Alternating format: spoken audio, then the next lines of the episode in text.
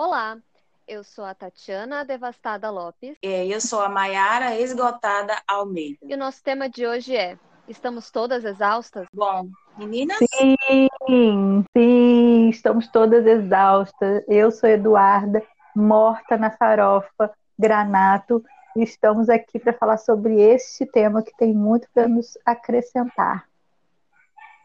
Oi, e eu sou a Andressa Exaurida Bertola. E vamos falar sobre isso. Como assim estamos todas exaustas? Bom, como uma boa esgotada, como falei no início, tô gravando deitada. Porque é domingo, a semana tá aí, a gente precisa trabalhar, seja pelas nossas necessidades humanas e de vida, e seja pela necessidade que essa época está nos colocando a fazer, né? Que é ajudar o outro, que é fazer esse trabalho de sustentação mental que está sendo tão intenso. Meninas, o que, é que vocês pensaram sobre esse assunto? Eu acho que a gente trouxe ele exatamente no momento que precisa ser expressado mesmo. Né? Eu fiquei preocupada de você dormir do nada, Instituto. Preocupa não, que aqui nesse momento não acontece não, é só no after. só depois da análise. Não no podcast, mas nos nossos outros encontros, tá, gente? Não vou dormir. então vamos então, lá a gente pensou, né, em trazer esse tema, porque é muito romantizado esse nome, nossa, mulher guerreira, a mulher forte, a mulher batalhadora. E aí a gente fica pensando, o que tem por trás de tudo isso? Nossa, eu acho que tem muita coisa, né? Porque é isso. É, hoje é domingo à noite, já é o fim do fim de semana e parece que eu não, não, descansei, não relaxei, né? Tô aqui com dor de cabeça, dor de garganta, já pensando que amanhã é segunda-feira e vai tudo começar de novo. E eu nem me recuperei da sexta passada. Então parece que a gente vai emendando uma coisa na outra, né? Esse estereótipo das pessoas falarem que somos multitarefas como se isso fosse uma coisa boa. Gente, quem é que diz que, que isso é uma coisa boa, pelo amor de Deus? O patriarcado. Quem estiver nos ouvindo, que que acha que isso é bom, por favor, revejam os seus conceitos, escute aqui o podcast até o fim, que a gente vai tentar levar você para uma outra dimensão. Mas não é mais uma tarefa para você fazer, hein? É só para que a gente possa é, realmente nos colocar em outra posição, né? De pensar realmente sobre os nossos limites, sobre o que é que realmente nos interessa fazer ou se a gente está seguindo um automatismo, né? Diante de tudo tudo que, que se demanda para a gente que é mulher. Ótima observação Sim. falar que não é uma, uma outra tarefa, porque senão o povo já ia desligar o podcast e falar, ah, não quero mais ouvir, não, já estou cheio de coisa para Mas eu acho esse um ponto interessante, sabia, de falar? Na clínica, eu vejo com algumas pacientes que elas têm dificuldade de colocar um tempo para si.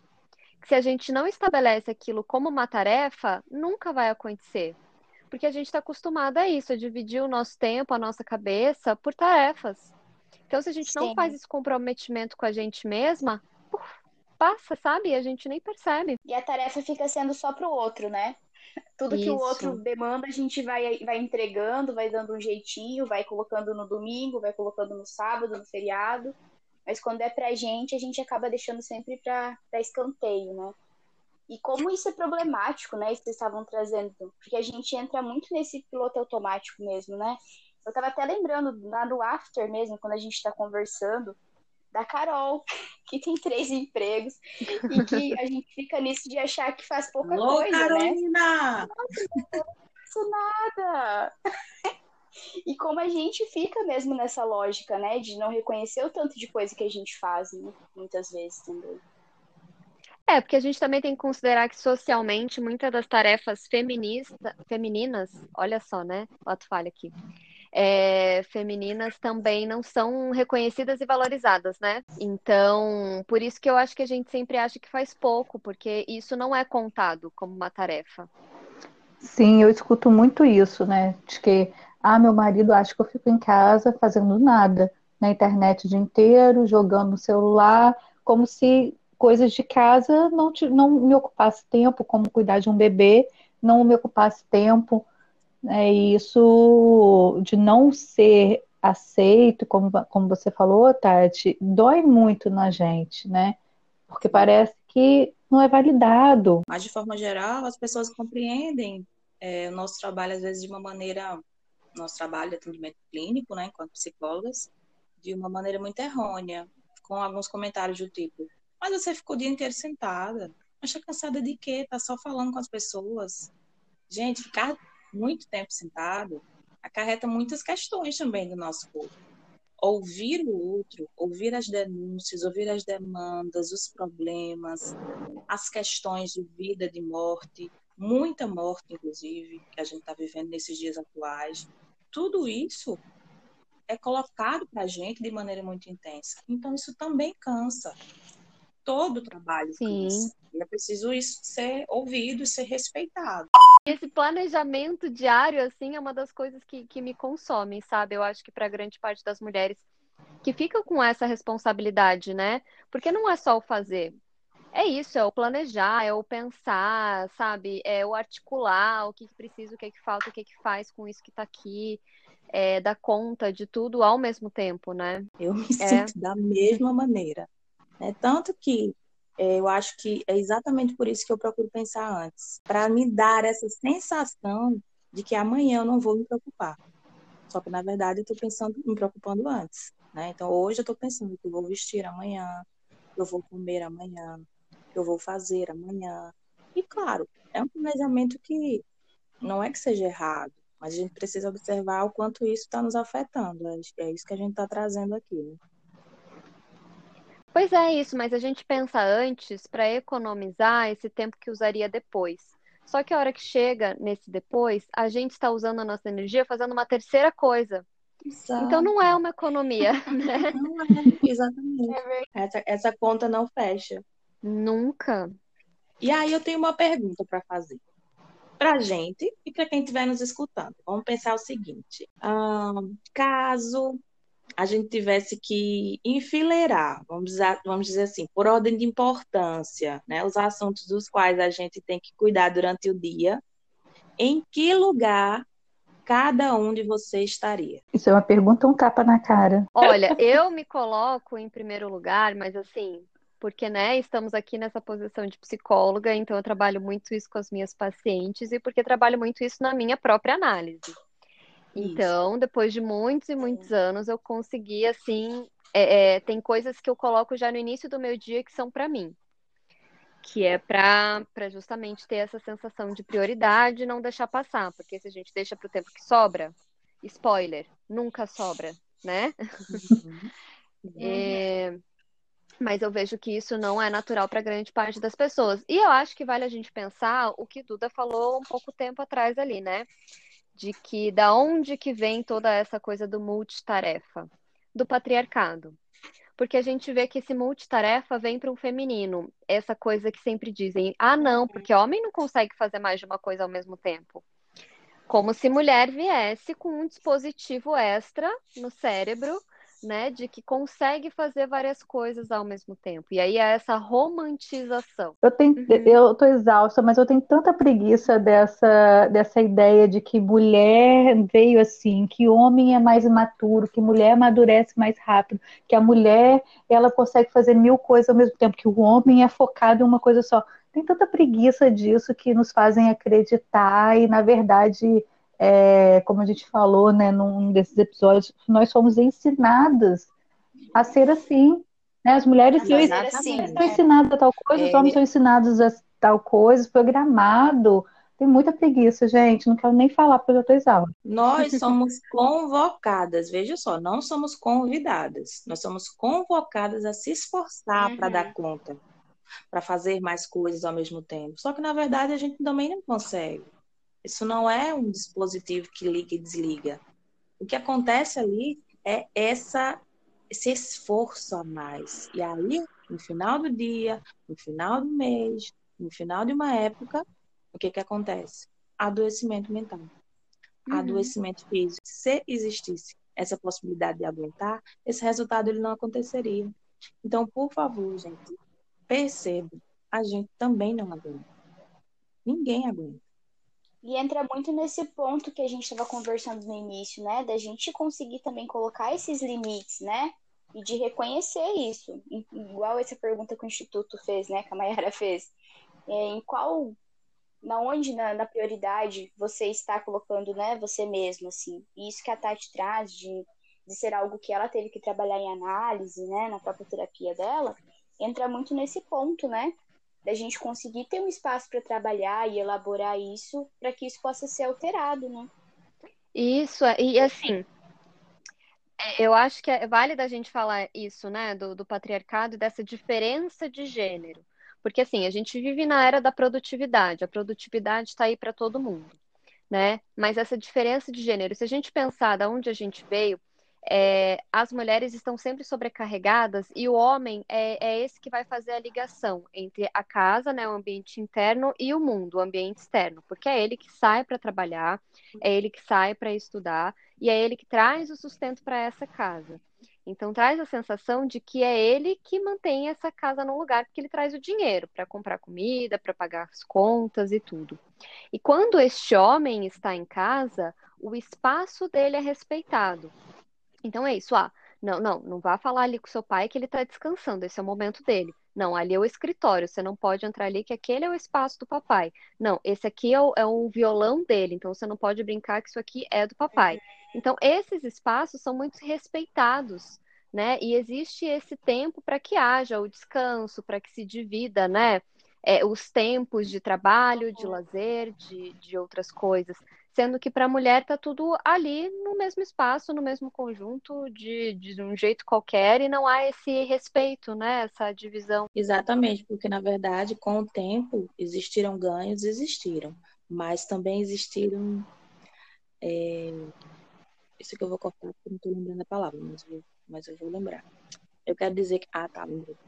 Existiram vários fatores que fizeram se acumular serviços. Então, a mulher agora, além de trabalhar dentro de casa, ela trabalha fora, ela cuida dos filhos, uhum. ela faz alguma atividade extra, ela faz home office, uhum. ela tenta dar conta, de novo, de tudo. Então, é preciso observar esses movimentos de que se a gente está buscando essa possibilidade de equilibrar esses comportamentos, a mulher precisa assumir os próprios limites, precisa reconhecer e dizer, olha, não posso, não consigo, não está dando, cansei, não quero, não quero, estou exausta, estou esgotada, estou devastada, estou morta, né? E a partir uhum. daí a gente buscar isso, e a partir daí a gente buscar respirar e retomar para seguir a vida, uma vida com, de forma mais saudável. É, nós estamos conquistando direitos, mas nós não dividimos os deveres, né? Isso. Isso. E aí, gente, eu fico pensando, né? Nós estamos no mês de março. Aí começa aquela campanha maravilhosa de Feliz Dia das Mulheres, você que é heroína, e vem aquela figurinha da Mulher Maravilha, reforçando esses esses estereotipos. E aí eu fico pensando, gente, as heroínas, elas têm a humanidade negada, né? Porque elas estão tão exaustas que não podem nem dizer que, que quer descansar ou desistir. O que vocês pensam sobre isso? Assim, que acabam que não, mulher suporta tudo, mulher aguenta tudo, ela dá conta. Cadê a humanização dessa mulher? Então, não me lembro de nenhuma heroína que diz: Ah, agora eu vou descansar, vou aqui pedir minha comida e vou descansar um pouco e não vou salvar o mundo. Ai, gente, meu sonho é a Batcaverna do Batman. O mestre dos magos. Pronto. Queria ser... Esse aí descansa, viu? Porque quando você menos espera, tu já Essa é a sua cara. Provavelmente. Manda o um recado e você que lide com isso, beijo, tchau, tô indo. Mas eu acho interessante isso, né? Você falar que as heroínas é, é isso, elas não, não descansam e nem podem descansar. Porque você veja as tarefas que são atribuídas, né? É, é a alimentação, é a ordem da casa, são coisas que são inerentes para a sobrevivência. Então, se eu desistir hoje, não como amanhã. Não é porque é isso. Se a figura uhum. feminina descansar, todo o resto para de funcionar. Eita, que legal você falar isso, mas vocês concordam também que quando a gente fala sobre alimentação, a gente associa algo vital. Mas, gente, quem foi que disse que sentir, pensar e descansar também não é algo vital? E é sempre ligado ao cuidado do outro, né? Isso tudo que a gente está falando é sempre muito voltado para isso, da mulher cuidando dos outros, né? dando suporte, fazendo, sempre para o mundo. É, por isso que a minha pergunta foi voltada ao fato de onde, quando, como a gente se coloca como prioridade. Será que isso está acontecendo? Quando é que é possível isso acontecer? Caso alguém diga, ah, agora não dá. Mas por que não dá? Como é que se prioriza outra pessoa se você não está inteira, respirando ali, viva? Como é que você vai cuidar do outro? Uma hora vai desabar. Isso é fato, isso é, é, é uma lei natural. E mesmo quando as pessoas veem que a mulher não está inteira, não está totalmente na sua vitalidade, ninguém oferece ajuda. Porque já tem essa ideia de que ela, não, ela vai dar conta. Daqui a pouco ela resolve.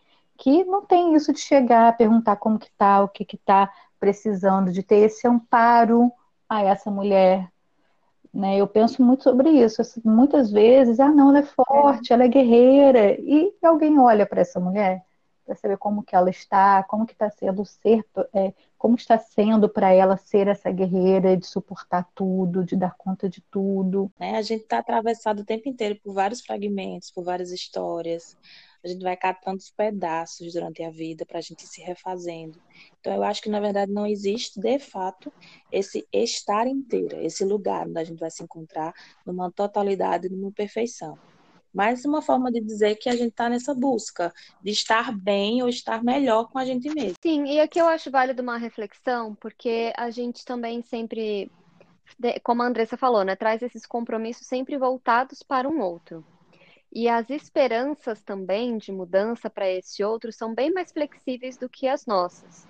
No sentido de que a gente acha que, ah, não, agora é, né, essa pessoa não vai me ajudar porque está no início da carreira, então eu vou esperar um pouco, eu vou dar conta aqui, daqui a pouco eu peço ajuda. Ah, não, é porque daqui a pouco essa pessoa vai estar tá num outro momento X, vai estar tá menos estressada e essa pessoa vai poder me ajudar. E do quanto agora a gente está no momento de pandemia. Não dá mais para esperar, porque você Sim. também está exausta. E se assim, a pessoa que está do seu lado não consegue é, é, compadecer do seu estado, não consegue te reconhecer no seu cansaço, não consegue chegar junto e falar, não, estamos junto, é uma parceria, vamos dar conta, me diz você precisa, tá foda para mim também, mas a gente, né, é, o que, que eu posso fazer? Se não estende a mão no momento de pandemia, quando é que essa pessoa vai estender a mão? Legal isso, porque você lembra essa, esse ponto da gente poder pedir ajuda, se deixar ser ajudado, né? Nesse que bom que a gente tem essa opção. Que bom que a gente vinha a ter essa opção. Eu desejo que vocês que estejam nos escutando tenham essa opção de pedir ajuda, sabe? Pedir ajuda no dia a dia, pedir ajuda por conta da pandemia, pedir ajuda porque precisa respirar melhor, pedir ajuda para fazer a comida, pedir ajuda para viver, a gente precisa aproveitar. Uhum. É, já é muito difícil que a gente possa pedir ajuda, porque a gente está nesse estereótipo de que somos guerreiras, damos conta Sim. de tudo, temos que dar, porque é isso, senão a comida amanhã não vai estar tá pronta e alguém vai passar fome. Mas uhum. é, eu vejo muitas, principalmente mulheres, né? Aqui, se a gente falar de relações heterossexuais, que perdem essa ajuda, que diariamente relatam o cansaço, relatam tudo e que essa ajuda não vem e que já estão hum. cansadas, além de tudo o uhum. que fazem, de estarem nesse papel de cobrar todos os dias uma ajuda do parceiro. Mas eu trago a possibilidade de tentar atravessar essa ajuda para além daquela pessoa que às vezes está do nosso lado, sabe? Que por uhum. diversos motivos talvez não possa acolher.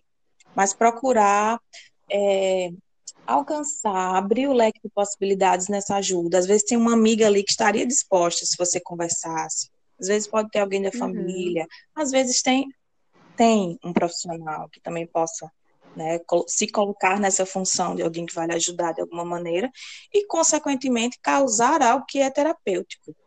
Então, eu falo nesse sentido, assim, amplo mesmo, sabe? Mas que, de fato, muitas pessoas pedem ajuda e essa ajuda não vem. É, infelizmente, uma realidade. Mas eu ainda prefiro acreditar que se chamar, vem, sabe? Eu quero deixar essa, esse recado, essa lembrança, para que as pessoas não desistam. E a gente está falando muito sobre o aspecto físico, né? De ter ajudas físicas, de estar exaustos fisicamente, mas também tem a questão emocional, de que você não pode sofrer, você não pode reclamar, você tem que dar conta até das suas questões, né? Que é outro ponto que eu vejo também na clínica.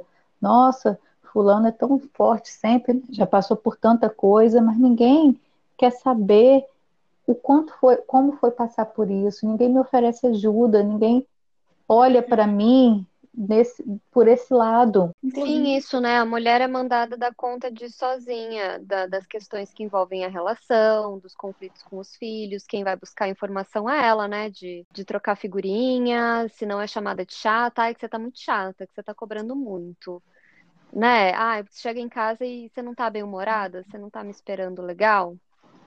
Né? E é a gente que tem que se virar para dar conta também das nossas frustrações, do nosso cansaço. É interessante, eu quero dizer que dificilmente, ouçam bem todas as pessoas que estão por aqui, dificilmente as mulheres elas são chatas. Na maior parte das vezes elas só uhum. estão cansadas. Muito cansadas. Isso. Uh, amei. Tem, tem mulheres sim, assim sim. que chegam no consultório é, é, dizendo que estão sem desejo, sem libido, né? E eu falo, mas gente, com essa rotina aí não, não existe milagre. Sim. Né? Como que você vai sentir vontade de transar, vai ter desejo, vai ter libido e tal? Se você só tem responsabilidades, você não tem com quem dividir, é, às vezes a gente perde até o tesão por quem tá do nosso lado, né? Total. Você olha para aquela você... pessoa ali que não consegue dividir isso contigo, nossa, você perde até o tesão. E às vezes não é que você não tenha o tesão, é para aquela parceria que o tesão não está sendo direcionado. Exatamente. E é uma cobrança uhum. desse superpoder existir em todas as áreas, né? Não, é porque ela deita, ela olha pro teto e o que, que ela pensa? Hum, tá acabando o requeijão, então amanhã eu tenho que comprar o requeijão. E aí amanhã tem a tarefa da escola da criança, e amanhã tem isso, tem isso, tem aquilo. Isso. E assim, ela não, gastou toda né? a energia dela. Não e assim, mesmo que a coisa às vezes esteja rolando, tem um beijo, tem uma coisa aqui, mas a cabeça não desliga, porque tá sempre envolta né, uhum. em dar conta dessas outras questões. Mulheres sobrecarregadas, também chamadas de guerreiras, quando não aguentam mais, são chamadas de surtadas. Só para complementar o que vocês estavam falando aí. Uhum. Nossa. É, você tá louca? Né? É uma frase muito comum quando o outro percebe que a mulher tem limites. Olha só, como assim você parou? Como assim uhum. assim você cansou? Assim o que, bebê? Eu sou humano, não sou um robô. E é o mesmo quando a mulher começa a colocar esses limites, né? Não só com o marido, mas no com a trabalho. mãe, com o irmão, com, com o primo. Com é, já começa, nossa, mas o que está acontecendo com você? Como você está estranha? Mudou. Não é? Quando, quando bota os filhos para ajudar a lavar a louça, é. né? E, e é isso, às vezes essa mulher já pediu tantas e tantas vezes que de vez em quando ela vai querer gritar mesmo. E aí, quando ela grita, é chamada de histérica. Mas é porque ela não foi ouvida antes, né? A mulher que grita, com certeza, já tentou falar de outros modos. Sim, com certeza. Ela já falou baixo uhum. muitas vezes. Muitas mesmo. Uhum. Mas é isso, gente. Eu aqui no meu lugar de exalta, exausta, devastada, acabada, semi-morta. Meu único desejo era uma caverna. Por alguns dias sem o mundo externo, sabe? Só para poder descansar a cabeça. Sumir e depois voltar. Tá vendo? Eu falei, Isso. o mestre dos magos. Gente, eu acho que eu já tinha desde criança essa questão com estar exausta, essa resistência, porque eu nunca gostei de, de heroína, de, de, de guerreiros, eu nunca gostei dessas coisas. Engraçado, né? Eu não assistia nada, já não queria pegar isso para mim desde criança já estava com a visão lá na frente. Não quero. Ah, não é interessante, né? Mas olha, aqui a gente também vê uma romantização, porque quem nunca aí, né, viu aquele, os stories aí, a gente pode falar um pouco aqui das redes sociais, né? De ah, saindo tarde do trabalho, trabalhando até tal hora e de o mundo fitness, né? Porque isso pega muito para as mulheres, que a mulher além de fazer tudo, ela ainda tem que estar bonita e gostosa fazendo tudo, né? Com a unha feita, com o cabelo ajeitado, ela tem que estar em forma e essa forma é um padrão de beleza. Então, tem ainda toda essa carga aí pra gente, né? de a gente olhar a fulaninha e falar, nossa, mas a fulaninha tá, tá fitness, né? Tá comendo saudável, porque é isso, tem que pensar na alimentação. Não é qualquer alimentação. Você tem que fazer o milagre da manhã também, que é acordar às 5 da manhã para dar conta de tudo e estar relaxada e fazer sua meditação. Ô, Tati, eu gosto do milagre da noite, você conhece? É aquele que a gente deita Conheço, e dorme. é o que eu uso. Recomendo esse, hein? Da manhã não, mas da noite sim. O meu milagre da manhã é dormir até tarde. Esse é o meu milagre da manhã, estar dormindo ah, pela tá. manhã. Nesse caso, ok. O que não deixa de alcançar o objetivo do livro, né? Que fala que para você alcançar seus objetivos, você precisa estar bem, se programar, que é o que você falou, Tati. É, eu acordo, tem toda a minha programação para mim, e aí sim eu posso começar meu dia. Sim, mas eu acordo num horário que para mim eu estou descansada. Eu não tiro o meu sono para fazer outras coisas.